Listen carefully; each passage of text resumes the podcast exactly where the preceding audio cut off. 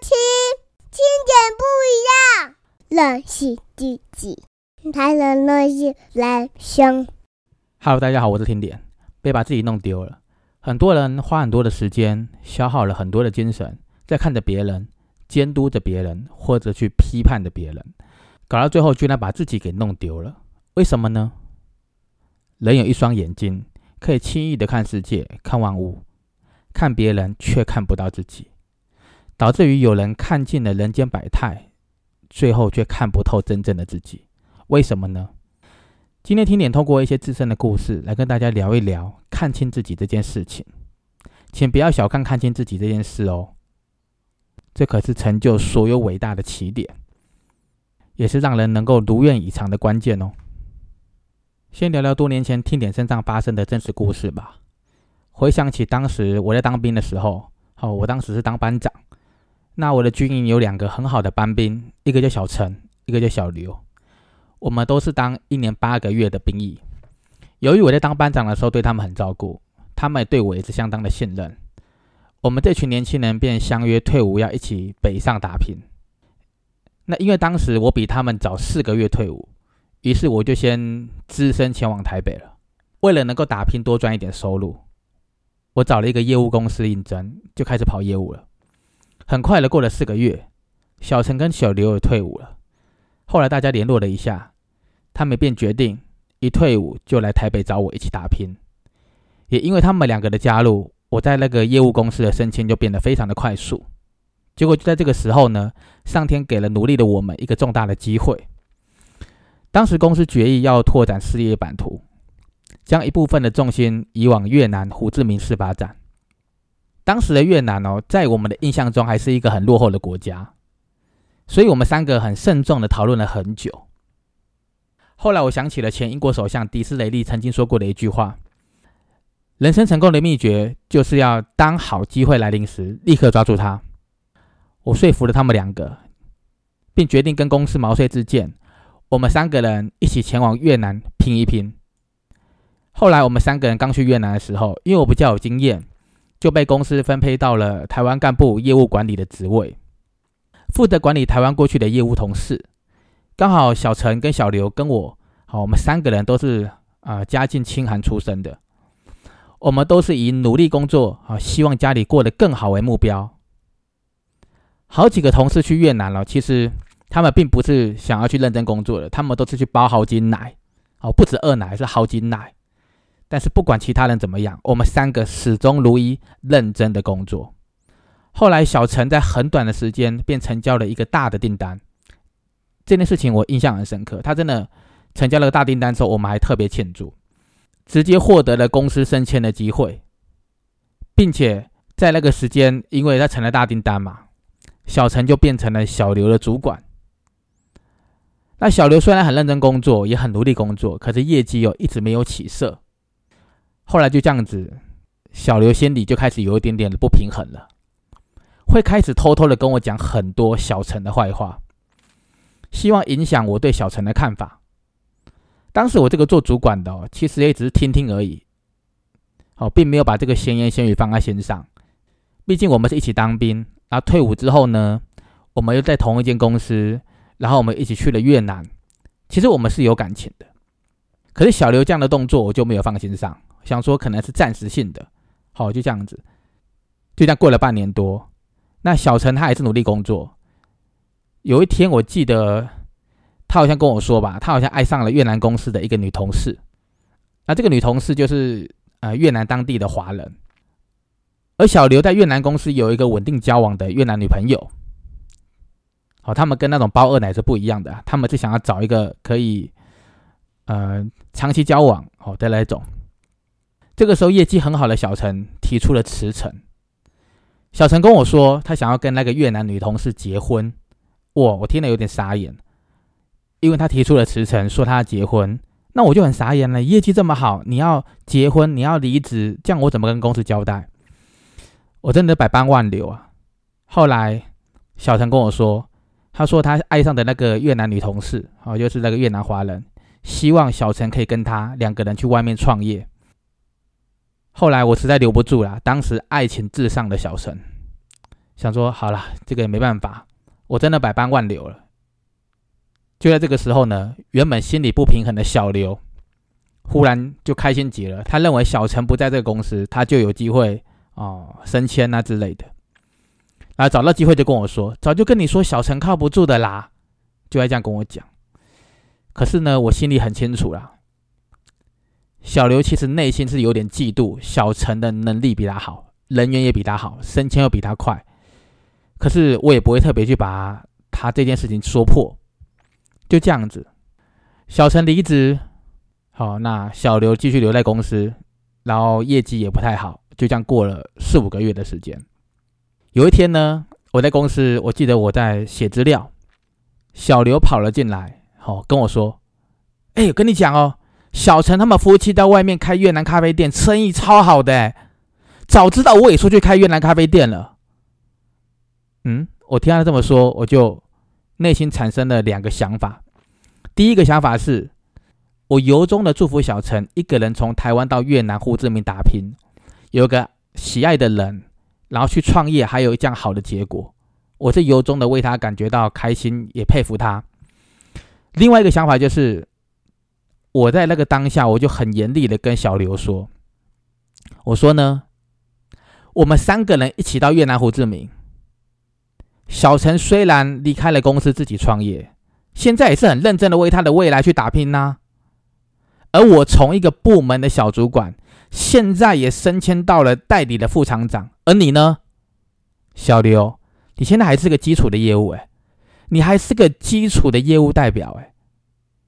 我们得到了升迁，我们知道我们目标，我们未来在哪里，我们都是我们自己的主人，都努力认真的把自己的角色给扮演好。请问小刘，你是谁？我们都为自己用心的活着，每天勤奋的完成自己的责任。请问小刘，你完成了谁的责任？你从第一天到越南开始，小刘，你的目标就不是放在自己的成长，也不是放在自己的业绩，而是忙着跟小陈在那边比来比去的，三五不时就来跟我说说他的坏话。最后，这个坏习惯造就了你的生活。除了监管、监控小陈，你还重视什么？你把你所有的时间都拿来监控他，所以你没业绩，所以你没成长。一年多来了，你的工作完全没有起色。你只有做一件事，就是你很认真又很痛苦的去观察每一个人的缺点，来跟我讲。这一年多来，其他的同事都发现了，你因为嫉妒而变得心理不平衡，你丢着工作没做好。丢着可以赚钱的机会没有把握，搞到全公司都知道，只有你会讲别人坏话，你现在连面子都丢掉了。但是在我看来，你根本就是丢掉了你自己呀！我真的很严厉的这样跟他讲。我当时很严厉的跟他讲之后，其实我是爱之深责之切啊。可是呢，小刘听我说完，非常的震惊，他觉得为什么我会有点严厉的这样斥责他，停了好几秒说不出话来。那之后便气呼呼的离开办公室了。可能我猜的啦，哈，可能当下小刘认为我还在偏袒小陈吧，他认为我在偏袒一个离职的人。但是之后我也没有再跟他讲过什么重话了啦。我觉得就这样吧。后来之后又过了半年，某一天呢，小刘很开心的跑到办公室来跟我说：“老大，小陈倒闭了啦，早就跟你说越南咖啡不能做吧？”我当时听到这句话。其实我当时，我印象中我在忙，我就淡淡的回小刘一句话：“他倒闭，他还是他自己呀。重点是小刘，你过了这段时间的沉淀，为什么你还是找不到丢失的你自己呢？”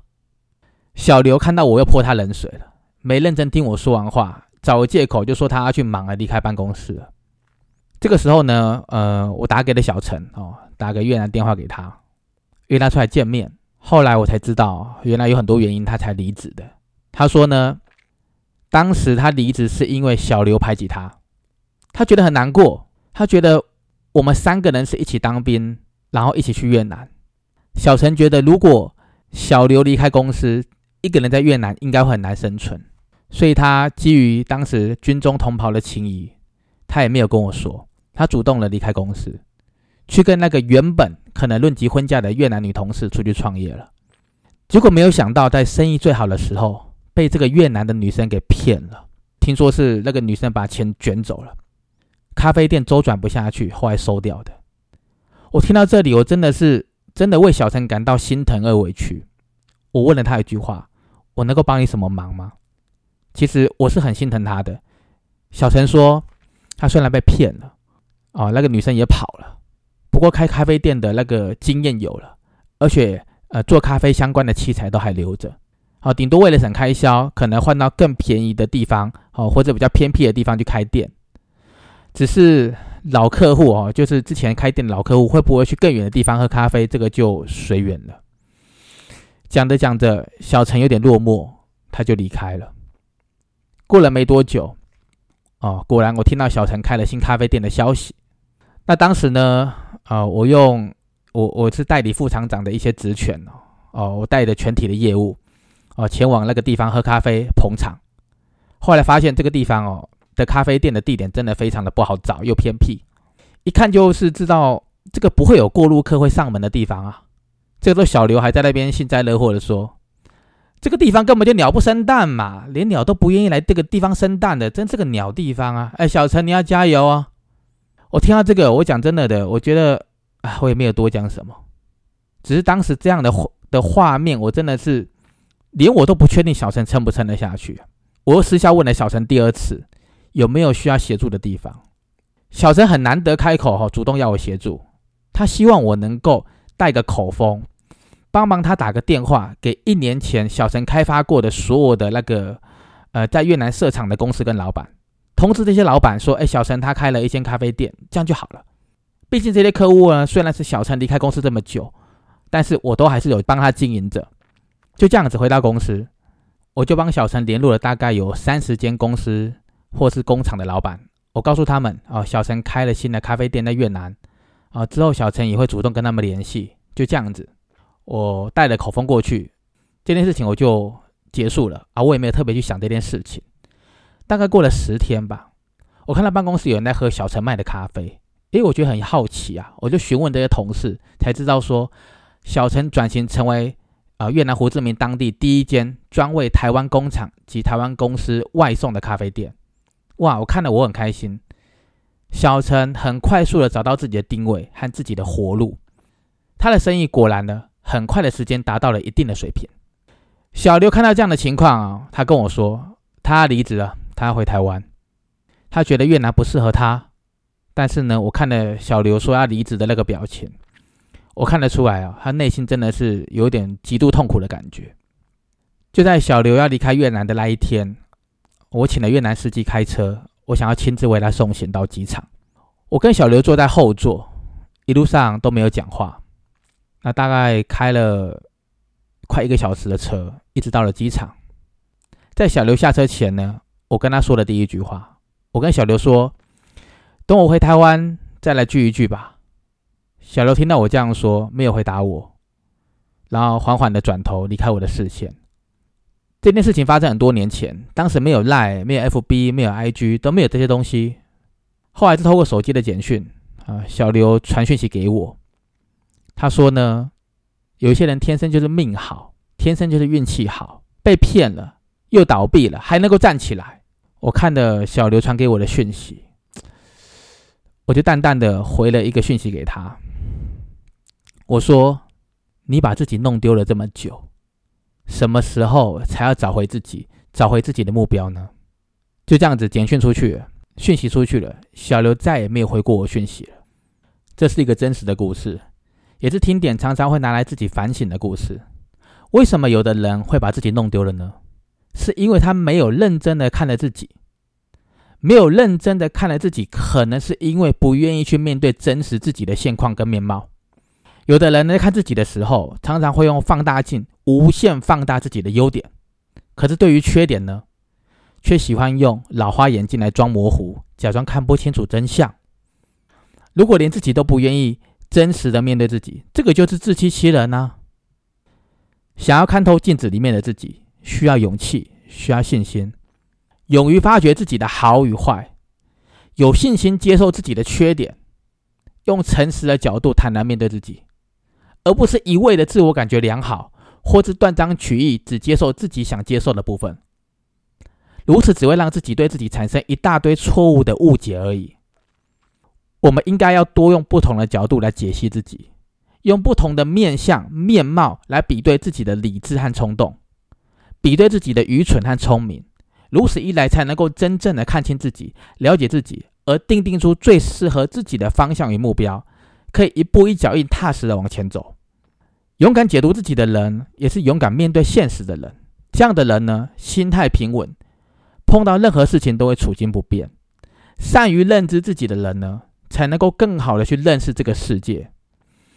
所以，你了解自己吗？你有认真面对自己吗？你嘴上说的。跟手里做的和心里想的是一致的吗？请别把自己给弄丢了。勇敢认识自己，大方的接受自己的完美与不完美，那才是完整全部的自己啊，也才是最接近自己的面貌。或许认真探究自己所得到的结果未必令人满意，那也表示我们还有机会变得更好啊。或许今天你会觉得认识自己是一件大事，别担心。到了明天就变成小事了。或许今年可能在生活中碰到了很多大的事情，别担心，到了明年就变成故事了。如果真的有很多事，别担心，我们最多就是个有故事的人而已嘛。没有过不去的关卡，只有不愿意跨过关卡的人。只要别把自己给丢失了，总有会可以表现自己的机会。总有机会来临的时候啊，也总有上天眷顾你的时候。别担心，上天不会创造废物，你一定有属于你的天才。别迷惘，只要你知道你是谁，只要你知道你自己的目标在哪里，只要你清楚知道你在做什么，自然而然会迎来的就是可以让你发热发光的那一天。今天我们就聊到这里喽我们明天见。谢谢收听经典不一样。